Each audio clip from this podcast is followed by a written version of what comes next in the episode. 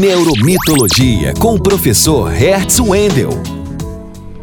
Apesar da crise provocada pelo novo coronavírus, em 2020 o Brasil passou a ser o segundo maior mercado consumidor mundial para os produtos PET, perdendo apenas para os Estados Unidos. São 140 milhões de pets no Brasil, e segundo o IBGE, existem 52 milhões de cães e 22 milhões de gatos nos lares brasileiros, sem contar os peixes, as aves e os animais exóticos.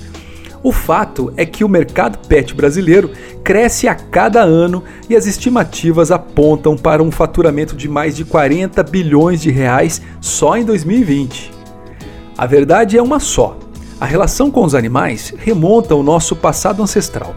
Em termos mitológicos, os animais sempre estão relacionados a deuses, seres mágicos e o mundo das fábulas, alimentando o nosso imaginário. E claro, eles são o nosso principal contato com a natureza. Tudo que envolve o pet sempre envolve emoções, sentimentos e o lado mais humano da gente. O pet desperta as melhores sinapses do cérebro humano.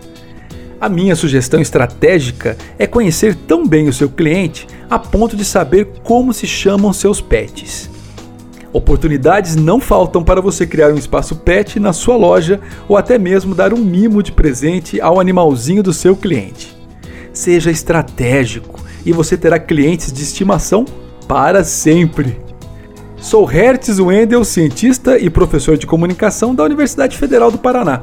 Se você quiser saber mais sobre mito e neurociência aplicados na gestão da sua marca, temos um encontro marcado no Instagram. No Instagram, acesse Neuromitologia e saiba como o passado dos mitos e o futuro da neurociência ajudam a compreender o universo do consumo.